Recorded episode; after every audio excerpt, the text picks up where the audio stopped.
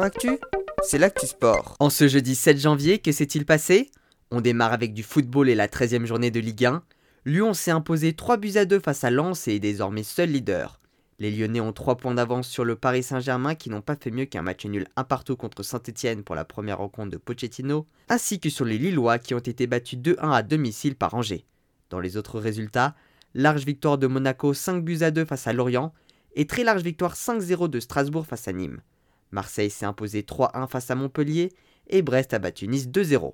Metz et Bordeaux ainsi que Reims et Dijon se sont laissés sur un match nul 0-0, tout comme le derby breton entre Nantes et Rennes pour le premier match de Raymond Domenech.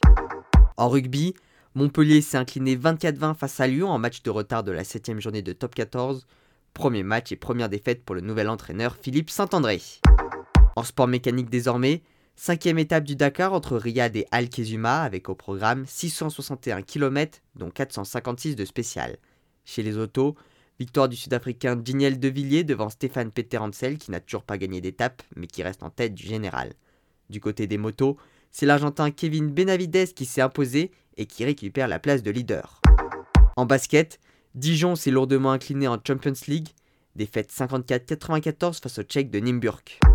Sur le vent des globes, Yannick Bestaven continue de prendre de l'avance sur ses poursuivants. Il a ce soir plus de 400 miles marins d'avance sur Charlie Dalin, Thomas Ruyant et Damien Seguin.